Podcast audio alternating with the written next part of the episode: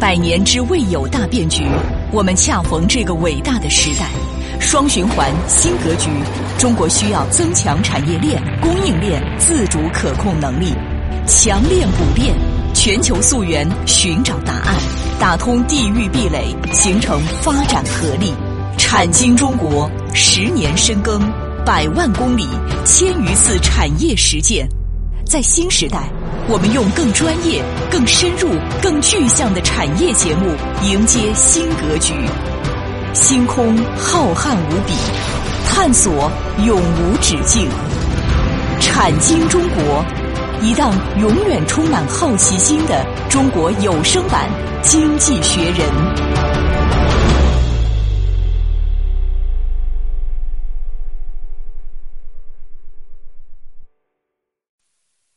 好，欢迎各位来到产经中国，很高兴和各位相会在节目之中。我是王宇，我是李佩。啊，李博士，上节目我们和大家说啊，其实现代服务贸易的整个体系啊，嗯，无论是发源也好，还是现在的掌控也好，它还是掌握在这个半日耳曼族群的手中。是，因为它有很多分支啊。对。啊，而且上期节目也和大家说了，呃，比如说像德国啊，呃，英国安格鲁萨克逊分支啊，嗯，啊，但是呢，我们还是不得不提到一个比较典型的集大成者的，嗯，荷兰这个分支，看看怎么个情况。是，嗯。所以我们首先讲第一个问题啊，就是这个荷兰人啊，嗯，他首先第一点，他一个最大的传统是什么呢？就是他最早的时候啊，应该来说呢，他是商业和贸易起家的。嗯，一般通过商业和贸易起家人都有共性啊，他永远不愿意做实业，因为他觉得通过商贸流通倒手变现，这是一件很轻松的事情。所以大家知道，到现在为止，很多商业的大国都不太愿意去做实业。最典型的。你像西班牙和葡萄牙为主的，对他觉得我贩东西、卖东西，嗯，吃差价，拿最大化的利润就行。嗯，至于你造什么，我不管。不管。嗯。但是这个荷兰啊，和西班牙和葡萄牙最大的区别就在这儿。嗯。荷兰商人经常讲一句话，说风里来雨里去，开着一艘船到处帮人送货，虽然能挣到一些钱，但是我们卖的货不是自己的。要记住这句话，所以有能有这个认知不得了。因为它其实算顶端头部啊，嗯，因为当时如果比如说一升香料或者一磅香料，你说如果在中国买，可能或者东南亚买多少钱？你乘一百倍，反正九十九倍利润是你的，你开艘船就行了。欧洲去，他不是，嗯，他认为要怎么办呢？他觉得不对，我下次还能买到这个货吗？万一别的城市联邦合合伙加价，把价格乘了九十九倍，可是我签的合约还是一百倍在卖，我只有一倍的利润，是吧？怎么办呢？不行，我要控制这个产地。第二个，我要试试看这个东西我种得出来吧。第三个，他有的时候也会卖一些欧洲啊，包括像一些德属的联邦的一些手工艺品啊，啊，包括一些铠甲啊，甚至有一些东西，他总是觉得，哎呦，虽然我现在挣了一些钱了，我老是帮人家在跑单帮呢，我以后能不能造这个大炮？我以后能不能做这个铠甲？我以后能不能把这个体系给生产出来呢？荷兰人的特点是反向的，安全感缺失啊。就是西班牙是什么呢？西班牙人是这样，挣了钱之后就塑造上帝，嗯，天主教堂，然后再出去抢，吃喝玩乐然后回来再跟上帝产生沟通，炮舰是吧？然后呢，这个荷兰人是什么呢？就是能不打就不打，通过运输呢把合约执行了，把钱挣了。挣完钱之后想想看，哥几个天天在外面跑单帮，不是个事儿，又没个实业。对，他等于是做了房地产之后回过来干产业的，明白我的意思？其他一般来说是干了房地产就再也不想干房地产，想干金融是吧？所以在这过程当中呢，荷兰人反过来操作，是通过运货的过程当中发现这些优秀的民族好像都蛮会生产货的嘛，是吧？我也得有货，所以呢这一点呢和英国佬还不一样。不一样，嗯，英国佬有的时候对货还不感兴趣，到金融了。英格兰呢，他对金融和全世界的控制贸易体系感兴趣，是吧？那法国人呢，可能更对一些实际的操作的产品感兴趣。这个荷兰人对什么都感兴趣，嗯，他有极强的不安全感。为什么不安全呢？太小嘞，是吧？小到什么程度呢？对吧？小到面积极小。第二，人口到现在嘛一千多万。第三个，原来呢可能在西班牙的暴虐统治下，好不容易能解放出来。第四个，再看看自己居住的环境，他妈在海平面底下，是吧？所以怎么办呢？所以荷兰人就特别的觉得自己没有安全感。所以你想做服贸，第一个问题啊，你得认为自己无知且有知，这是我们提的第一个观点。如果你认为你什么都会啊，你就完蛋了，你大清知道吗？是吧？一个人啊，最恐怖的啊，不是什么都没有，是认为自己什么都都会，什么都有。那基本上这个这个基本上我说二代而亡了。为什么呢？因为这样的一种合作逻辑，你是没有合作对象的。因为你什么都有，你怎么跟人合作呢？第二，你认为你什么都有，你怎么进步呢？所以我我讲个开玩笑，为什么双循环？我们以前节目讲过，还要留一扇窗，一定要告诉别人我有些东西不会，我要和世界去学习。对，所以这是第一个问题，就是它叫做无知且有知。这个所以在这个过程当中呢，你要知道有一点，其实他挺有知的，但是他非要把全民塑造成危机感的无知。没有支撑，没有资源，也没有任何的东西人脉，最后他只能向深海去拓展，并且呢，永远告诉我自己很弱啊！你看我去挣两个钱的目的要回来搞点农业，所以这过程当中最后就奇了趴了，嗯，对吧？世界第二大农产品出口国吧，很多说胡扯，这么小的国家怎么可能世界第二大农产品呢？在海上嘛，海上有浮桶有浮吊，海上有海上的农场是吧？多少层的铁盘子上面放着，你肯定会说神经病，干这事儿干嘛呢？你直接到欧洲开、非洲开个农场就是了，是吧？不行。没有安全感，万一哪天粮食不给我呢？是是吧？然后你跟他讲，哎，你不要干光刻机啊，你怎么到现在为止还有飞利浦呢？你把它卖给荷兰人就是了。不行，我没有产业，没有实业，以后我的货怎么运呢？嗯，所以他永远呢在干这样的一些没有安全感，但是希望把自己方方面面进行补强的事情。荷兰佬经常有这样的一个特色，就这个特色呢，造成了一个什么问题呢？就严重的居安思危，严重的需求海外市场，又严重的迫切和海外吸取一些新的养分，就它是这样的一个。这个逻辑，逻辑对，那对吧？就这个逻辑。第二个呢，它一个叫适可而止逻辑。什么叫适可而止逻辑呢？它把天大的事呢都能和商业利益和理性结合，就是不能什么说呢？最害怕什么？我跟你拼了，对吧？你欺负我，我跟你拼了，我就碎了，我五万人不要钱不挣了，我跟你拼了。破坏性、旺达尔，听明白没有？这种就是就是在西方领域里都是属于不太就是不太不太理性。嗯啊，它是什么呢？一旦发现自己扳不过胳膊大腿的时候，嗯。啊，让点股份啊，合作吧，把货物让给你啊，嗯，把这条航线的经营权让渡给你啊，我在旁边帮大哥再找个贸易点，以后大哥你还是来抢我，对不对？没关系，你收我百分之二十摊路费，你都可以租我的。这是荷兰人的第二个叫理性合作的让渡性精神，嗯，都一切都可以谈。最典型的一个比方，我们站在我们的立场上讲，叫做这个郑成功驱逐了这个荷兰人，是吧？嗯，荷兰人其实也很理性。荷兰人发现打不过的时候呢，直接和国姓爷谈一谈，是吧？大家看过国姓爷和他签的这个合同吧？我是仔细研究过的啊，里边都是国姓爷意思就是什么都是我的。荷兰人说行了，把人放了之后，我们这样可以可以做生意，是吧？反正基本上呢，大家知道就这个路数，路数是什么呢？叫和气生财啊，不到万不得已的时候不要拼了，拼了最后的结果呢，就是没有什么好处，是吧？第二呢，就比较理性。第三个还有一个特点，这个特点就特别有有意思了。荷兰人叫做小国，在各大领域里边。它都要保持一定的存在性。嗯，我跟大家说一下啊，它的这个农业这块，它拥有世界的头部企业，有制药也要有头部企业。嗯，它在电子芯片这块不得了，大家千万不要小看啊，飞利浦。嘛，很多人说现在飞利浦电视机我家不用了，荷兰的电子不行了，电视机不用了，它才厉害呢。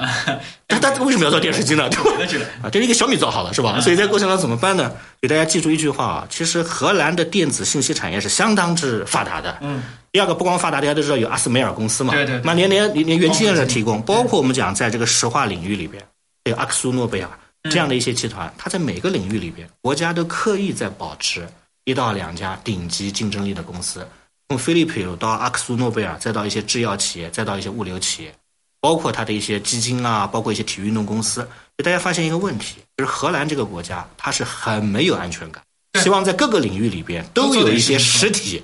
和产业的存在的，嗯，足球踢的也不错。所以在这个过程当中呢，你会发现一个问题：它虽然就这么小的体量，嗯，它历史上出过二十多个诺贝尔奖嘞。大家知道荷兰人口多少？一千万人的级别，嗯，是吧？那你这么想的话，这个一千万人口的地方能出二十多个诺贝尔奖也可以嘞。嗯，世界五百强的企业常年也保持在十几到二十家嘞。嗯，所以呢，给大家说一下，这个国家虽然小，但是这个国家通过它的历史的传承。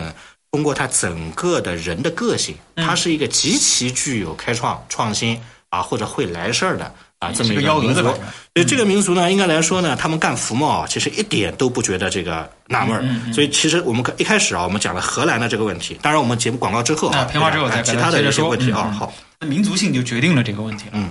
好，这个时间关系，中途说一下节目的微信号和节目的上传播出平台。微信号呢是蓝海五八八九八一，蓝色的蓝，大海的海的中文字的拼音 L A N H A I 五八八九八一。节目呢上传喜马拉雅平台和知识星球平台，大家在这两个平台呢搜索“产经中国”，产业的产，经济的经，产经中国下载收听。我是王宇，我是李佩。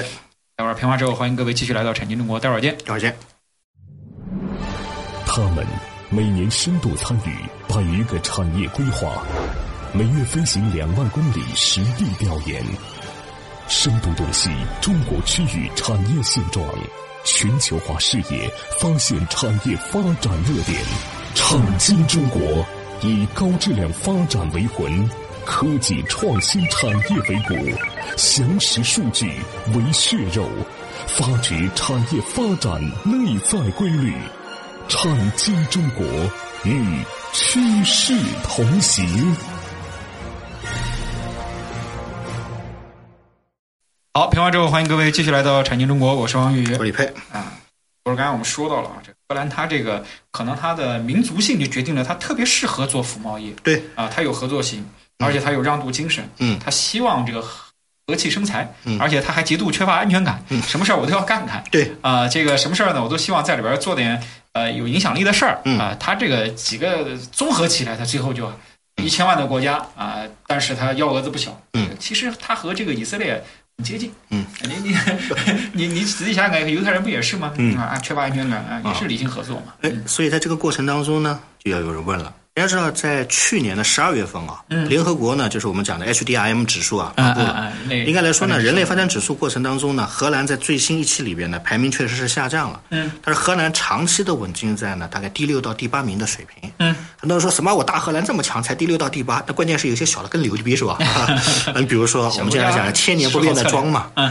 对吧？大家知道，全世界嘛，最喜欢批评人的一个国家不是美国，嗯、是挪威，嗯，对对对吧？为什么呢？因为挪威自认自己是人类发展指数的王哎，对对对。挪威每年就干一件事儿，就是它的人类发展指数一定是全世界第一。嗯，由于全世界第一，所以我是白左之王。嗯，我有钱支持你，你必须听我的。我的这套逻辑就是让你变成人类第一名的逻辑。我是顶像像神一样优秀的人，所以挪威呢就是这个逻辑。挪威有多高呢？给大家说一下，挪威的人类发展指数一分是满分。挪威是零点九五七，嗯，大家记住这个数字。除了挪威，第二是谁呢？第二是爱尔兰，嗯，零点九五五。爱尔兰可厉害了，我告诉大家啊，今天我们节目在欧洲拉拉仇恨了。如果说荷兰好，不说爱尔兰，爱尔兰投诉。爱尔兰说我现在不得了，我现在这个已经对吧登顶了，那个是个没落的殖民帝国，对，是吧？给你讲一讲，还是早期的啊。我爱尔兰没有殖民地，我都是苦难的，是吧？所以在这过程当中怎么办呢？朝阳之国啊，我们讲。并列第二还有一个瑞士，嗯，其实联合国每年也蛮郁闷的，大家知道为什么吗？瑞士、爱尔兰究竟把老这个老二发给谁？联合国就像清华北大一样，每年呢基本上很多分数是相等。大家知道为什么吗？因为爱尔兰和瑞士呢是联合国最喜欢的两个儿子，挪威是人类的标杆，懂吧？大家懂这个东西一般来说就是不可以弄。再往下，北欧还有一个小冰岛的，冰岛这个国家呢不怎么样，但由于人太少。就平均就牛逼的一塌糊涂啊，嗯，大概零点九五分左右，嗯啊，这是一个。再往下可能就走到瑞瑞典了，嗯。他们最不愿意看到的是什么呢？就现在澳大利亚异军突起，因为澳大利亚最近啊，靠这个，比如说以前现在的中国可能关系比较僵化啊，嗯，但是他以前的时候啊，大家知道吃中国的能源饭的时候啊，这澳大利亚不得了，什么矿石饭、资源饭，澳大利亚是最近逆袭的发达国家最大的代表哎，大家知道哎，这个澳大利亚的人类平均分有零点九四分嘞，所以澳大利亚呢在荷兰前面，荷兰特别郁闷，荷兰说原来澳大利亚没有发迹之前，爱尔兰没有发迹之前。啊，并且这些冰岛这些小国，以前那个时候不怎么弄，之前都是老子当年，嗯，对吧？排第一、第二的，那现在把老子都是排到第七、第八名，是吧？所以怎么办呢？所以荷兰呢，大概现在这个情况，给大家讲一句话啊，多少分就能算发达国家啊？千万不要把发达国家看得特别神圣啊！嗯，记住，得分在零点八分以上的，嗯，就进入了发达国家门槛。联合国呢，再对你进行一轮筛选，再看看其他的数值，最后就让你进入到这个发达国家的行列了。行列啊，零点八分以上有多少国家？跟大家讲一讲啊。零点八分国家以上的国家蛮多的，因为现在人类的寿命啊也发展了，嗯啊读书读的也多了，是吧？零点八分以上的国家六十六个，哇！所以大家记住一句话：零点八分以上的国家，嗯，有六十六个，嗯嗯。这年头大家千万不要认为啊，就是我们经常讲说啊一家独大，什么其他发展都不好，不是。从它开始测定到现在为止，现在零点八分以上的国家已经有六十六个了，嗯，六十六个里边，但是出现一个很有趣的现象。你比如说，科威特很有钱吧？嗯，科威特如果按人均 GDP 算不得了，但是科威特在联合国心目中只能排六十四名。嗯，排在马来西亚后边。嗯，很多经常讲为什么呢？很简单啊，我联合国的这个指数排名的过程当中，我讲的是综合指数啊，你的寿命啊，你读书啊，你识字啊，教育，对吧？我也不是跟你讲啊，对吧？所以说呢，很多国家排名相对靠后，但是有些国家排名呢就是相对靠前，但是排名靠前都有个共同的特征，那就是受教育。寿命长，并且享享受到良好的医疗啊、社会福利啊指数等等等等。那我们国家呢，给大家说一下，因为中国呢这个国家实在是太大了，对啊，所以我们呢一般来说呢，常年排在世界的八十五名左右。嗯，所以呢，所以发展中国我们去年的得分零点七六一分，大家记住这个数字。呃，距离零点八分呢，也是一步之遥了。嗯，所以呢，应该说这么大体量的国家，如果整体的跃到联合国评排行榜的发达国家的行列，叫极高指数，因为零点八到一叫极高，嗯，零点七到零点八叫高。高其实我们现在已经在高的行列里面，但是呢，没有进入到极高的行列。我估计可能再过四五年。我们就进入到极高的行列，嗯不谋而合。十四五结束的时候，中华民族应该有一个全新的一个开始，是吧？所以在这个过程当中呢，应该来说是这样一个逻辑。那在这个逻辑的过程当中啊，我们经常讲一个问题，讲到荷兰的这个问题，荷兰的这个问题，它不是一个个性的问题，啊，它是一个方方面面。我们讲从教育到医疗，再到它的整个发展指数过程当中，它确实存在着各种各样的这种优秀的。或者是方方面面的这样的一种基因。我首先讲第一个问题啊，我们经常讲汽车，讲德国是吧？嗯，其实你们大家都不知道，其实很多顶级的德国的汽车，包括像意大利北部的那几个大的品牌，嗯，大量的零部件的采集，包括里面的一些芯片的供应商，都是一些荷兰的这样的一系列的这个企业，嗯，在对它进行一系列的这样的一系列的这个支撑，支撑啊。第二个呢，就是在荷兰的这个过程当中，其实它的大学也好，包括它的商学院也好。在全世界很多也都是顶级的。第三个还有一个最大的问题是这样一个什么样的问题呢？就是它的幸福指数啊，还是超级高的。它还不像有些地方，它只有工作，对吧？你有没有想过，它是在悠着干的前提下，它取得了这样的一个逻辑吧？嗯，大家知道为什么吗？因为有一些像日韩这样的，这个我们就不多说了，对吧？但是它这个呢，就是还侧重的这个幸福指数啊，或者是什么样的一个呃这个逻辑，跟大家说一下啊，荷兰的儿童。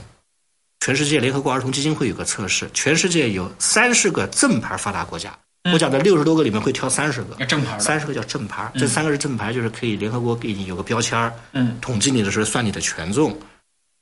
他们在物质幸福、安全幸福、教育幸福、行为风险和居住幸福的五个维度评分的时候，荷兰所有的分值全部都是在三十个发达国家里边已经保持了将近五年的全世界第一名了。嗯，因为他从小孩开始不喜欢压。他从小孩开始啊，给你发放一个叫做生理健康保证金。什么叫生理健康保证金呢？因为他觉得儿童的身心如果不健康，以后就算成才了，可能对于国家的创新性没有什么的作用。所以每三个月会给家长发一个叫儿童基金，保证什么呢？保证你家孩子可能有的时候缺钱了，你的孩子生活上不富足了。而且还要考察家长这个月有没有打骂孩子，嗯，甚至你在幼儿园幼教的选择上，国家都要进行干预。所以在这个过程中怎么办呢？所以他从小孩开始就营造了一个氛围，嗯，你千万不要傻读书。你千万不要被你家里的生活所迫，你应该干的是幸福的，并且想出一些天花乱坠并且颠覆性的事情。没关系，你像疯子一样想，政府呢像傻子一样帮你去落实。有钱所以经常讲就是疯子和傻子的关系啊，所以就这样一个逻辑是吧？同样的道理呢，在这个过程当中，由于有这样的创新性的思维啊，从小开始抓，所以他的教育体系到后续都特别厉害。当然这个呢不是我们能学得了的。我经常讲，我们也不可能发达到这样的地步啊，包括日本也学不了。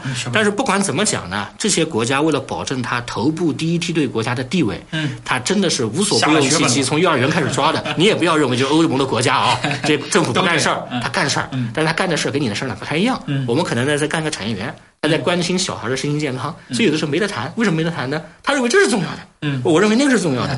所以有的时候呢，你跟他就是谈的时候啊比较难谈，所以怎么办呢？其实有的时候我们和美国反而好谈。因为美国还是个富国强兵体制，对把钱把你挣到，对吧？欧洲佬，天天跟你讲幸福，是吧？有的时候呢比较尴尬。环保讲人类指数，这个荷兰的荷兰的事儿啊，啊，咱们下期节目再聊。再跟大家反正以后呢，这些服贸国家我们可以点点名，看看最后呢有什么值得我们学习和称道的地方啊。好，嗯，所以这个其实为什么世界这么大，很多是有共同语言的人很少，就这个原因啊。对，大家的发展底层逻辑不太一样。嗯，好，这个时间关系，最后说一下节目的微信号和节目的上传播出平台。微信号呢是蓝海五八八九八一，蓝色的蓝，大海的海的中文字的拼音 L A N H。AI 五八八九八一，节目呢上传喜马拉雅平台和知识星球平台，大家在这两个平台呢搜索“产经中国”，产业的产，经济的经，产经中国下载收听。我是王宇，我是李佩，感谢各位收听，再见，再见。